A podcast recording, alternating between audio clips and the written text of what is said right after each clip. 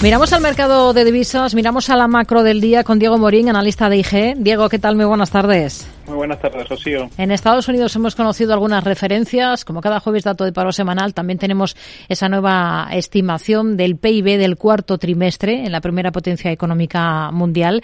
Se rebaja esa estimación anterior que estaba en el 2,9%, se queda en el 2,7% en tasa interanual. ¿Con qué se queda de, de toda esta macro? Bueno, a ver, eh, era un dato que prácticamente podríamos haber esperado. Si es verdad que en términos eh, interanuales, ¿no? El PIB avanza a un ritmo, eh, avanzó en este caso un 0,9% en el último trimestre del 2022, ¿no?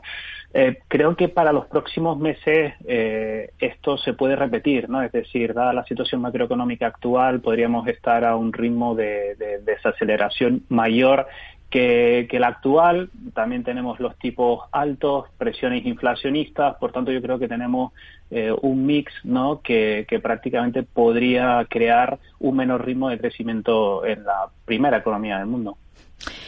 Hoy hemos escuchado a la secretaria del Tesoro de Estados Unidos, Janet Yellen, está en la India para la reunión de ministros de Finanzas y gobernadores de bancos centrales del G20. Ha destacado la mejoría registrada en las perspectivas económicas frente a otoño pasado. En definitivo, pues viene a subrayar esa resiliencia demostrada por la economía de Estados Unidos. El mercado laboral se mantiene fuerte y la inflación se modera, dice Yellen. El tema está en que esto último no se modera tanto como el mercado estaba descontando, ¿no?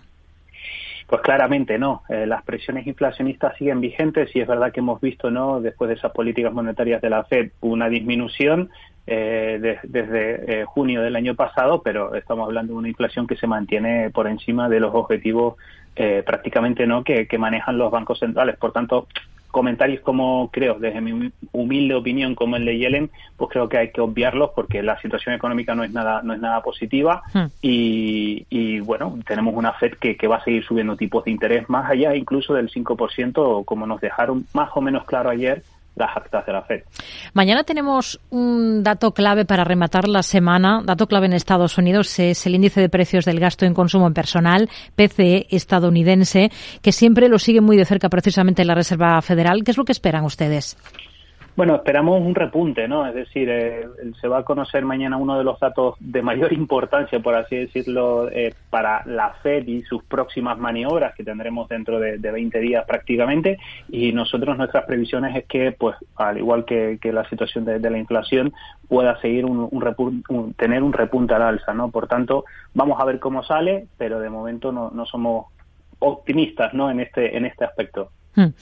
¿Qué, le ha parecido el dato de inflación que hemos conocido en la eurozona? Em, una cota del 8,6% en enero, una décima por encima de la estimación preliminar de Eurostat. Bueno, pues la situación en Europa es complicada y difícil. Eh, estamos viendo pues cómo las presiones inflacionistas eh, están siendo bastante complicadas ¿no? de combatir eh, pese a lo que está realizando ¿no?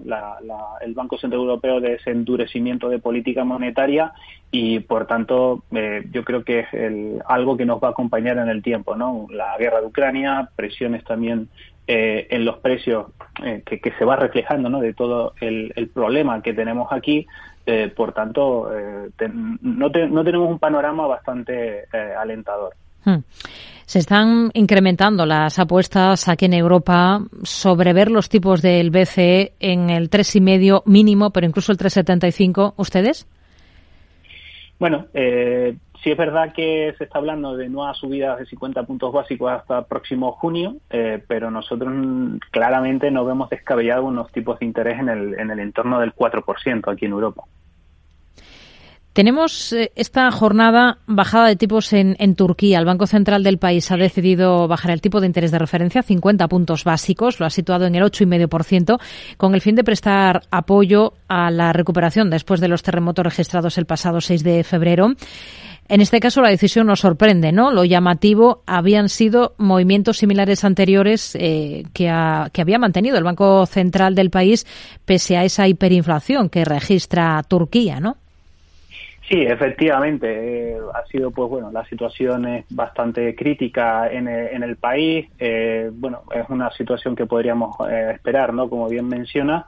Y creo que otro de los puntos que también tiene el, gobierno de Erdogan está puesta en el foco en las próximas elecciones, ¿no? Que eso también hay que tenerlo en cuenta y donde su propio gobierno se juega y mucho. Así que, bueno, no es descartable que en próxima, en próxima semana o meses, cuando se vuelva a revisar esta situación de tipo eh, en Turquía sigan disminuyéndolo, pero de momento ya digo que podríamos tirar casi más a algo político que, a la situación actual que desgraciadamente está pasando el, el pueblo turco.